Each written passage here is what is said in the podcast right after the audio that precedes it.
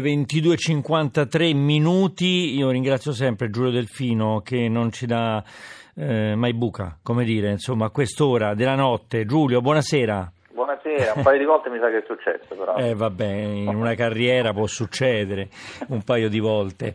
Di cosa vuoi parlare? Di calcio, di Formula 1? No, eh beh, di Formula 1 dobbiamo parlare. di eh. Formula 1. Vuoi sapere i risultati? Tu che ogni tanto fai qualche giocatina? No. I risultati? No, no, no, no, no, gioco, no, tu non giochi perché sei giornalista, no, giustamente. No, ma che c'entra? I Eh. giornalisti giocano, sarei Eh. anche legittimato a giocare. Comunque però eh, li, i possia- giocatori li possiamo, no, no, no, ma Però, una- per fortuna non ho- non volevo fare nessuna gaffa anche perché non so nulla di te, quindi casomai allora, Ma Mona- allora, Ma la- posso tranquillamente e candidamente Possiamo dire giocare? Allora- vizi, ma non quello Eh, del gioco. Allora posso giocare anch'io. Monaco-Montpellier 1-1, alla finale, finale di- della Liga 1, e poi Schalke-Leverkusen 1-1, questo siamo in Germania, e in Spagna Celta Vigo Girona 3-3, eh, saprai che Parma e Salernitana invece hanno pareggiato 2-2, mentre in Serie C Matera e Paganese 2-1. Torniamo però alla Formula 1, visto che c'è Giulio eh, Delfino, per per parlare eh, della, ehm, delle libere di oggi, del Gran Premio della Malesia, su- sul circuito di Sepang. C'è stato anche un incidente, Giulio, vero?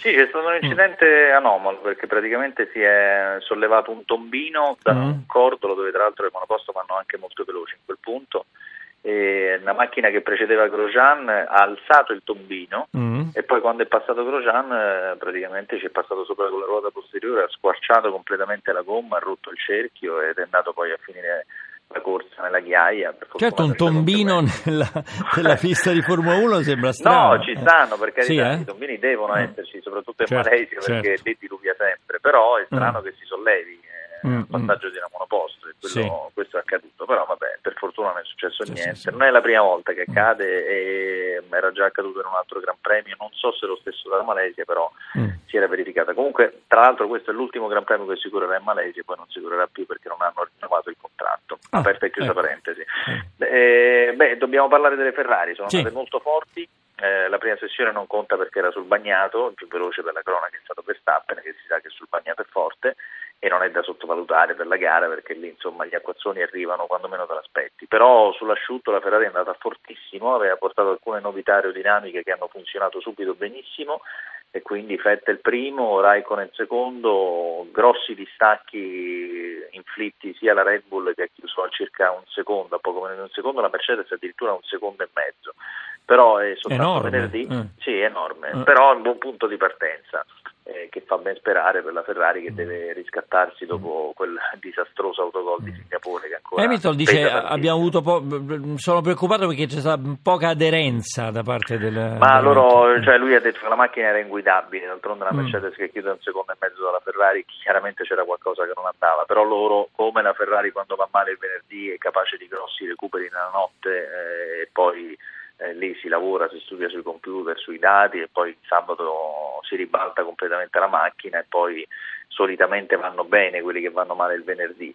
Eh, ovviamente l'augurio della Ferrari è che ciò non accada e che anche la Red Bull possa stare davanti alla Mercedes perché eh, dopo il disastro di Singapore 28 punti in classifica adesso sono tanti, quindi c'è bisogno anche dell'aiuto di- della Red Bull per recuperare terreno su Hamilton. Certo, è andato bene il tuo, il tuo amico Alonso, eh?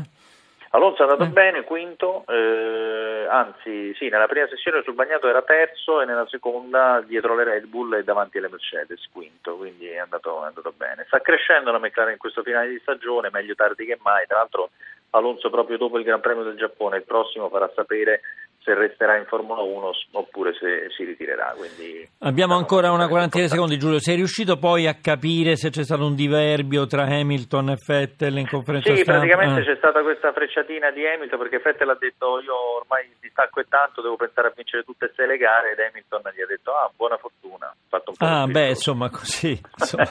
Hamilton che è nell'occhio del ciclone Eh, perché il suo perché? cagnolino ha postato Mm. una cosa su Instagram col suo cane che mordeva un pupazzo di Donald Trump e quindi adesso c'è grande polemica anche